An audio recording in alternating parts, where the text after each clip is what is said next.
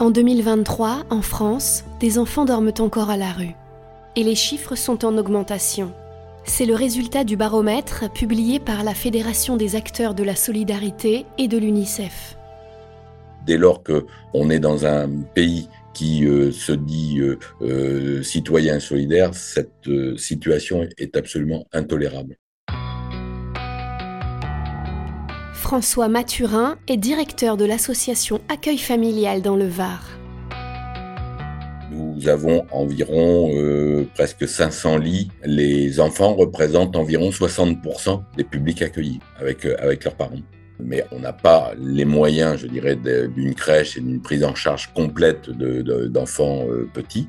Donc, euh, il y a de la solidarité euh, intrafamiliale, interhébergement. C'est-à-dire, grosso modo, les, les, solidarités se mettent en place où les mamans gardent les enfants des autres.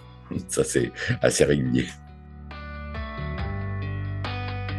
Sur les prises en charge, les durées de séjour ont tendance aujourd'hui à, s'allonger. Quand il n'y a pas de problème de régularisation séjour, euh, ça nous demande environ euh, entre 12 et 18 mois de traitement. Là, euh, on a des situations qui clairement vont au-delà de 36 mois, voire 48 mois. Il n'est pas rare maintenant qu'on ait des familles dans l'hébergement qui sont au-delà de 4 ans. Il faut quand même noter que, euh, on va dire, ces cinq dernières années, il y a eu des efforts de fait euh, sur la création de places d'hébergement, notamment sur les, femmes victimes de violences. Il y a effectivement des, des places qui s'ouvrent, mais sur des financements qui sont toujours moindres par rapport aux situations antérieures.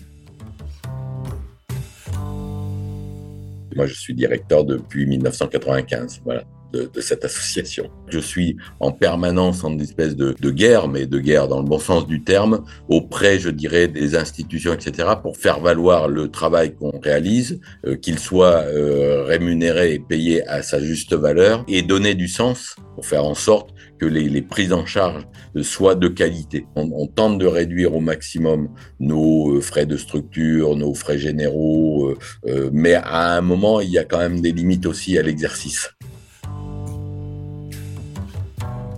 1990 enfants sont sans solution d'hébergement à la veille de la rentrée 2023, soit une augmentation de 20% par rapport à 2022.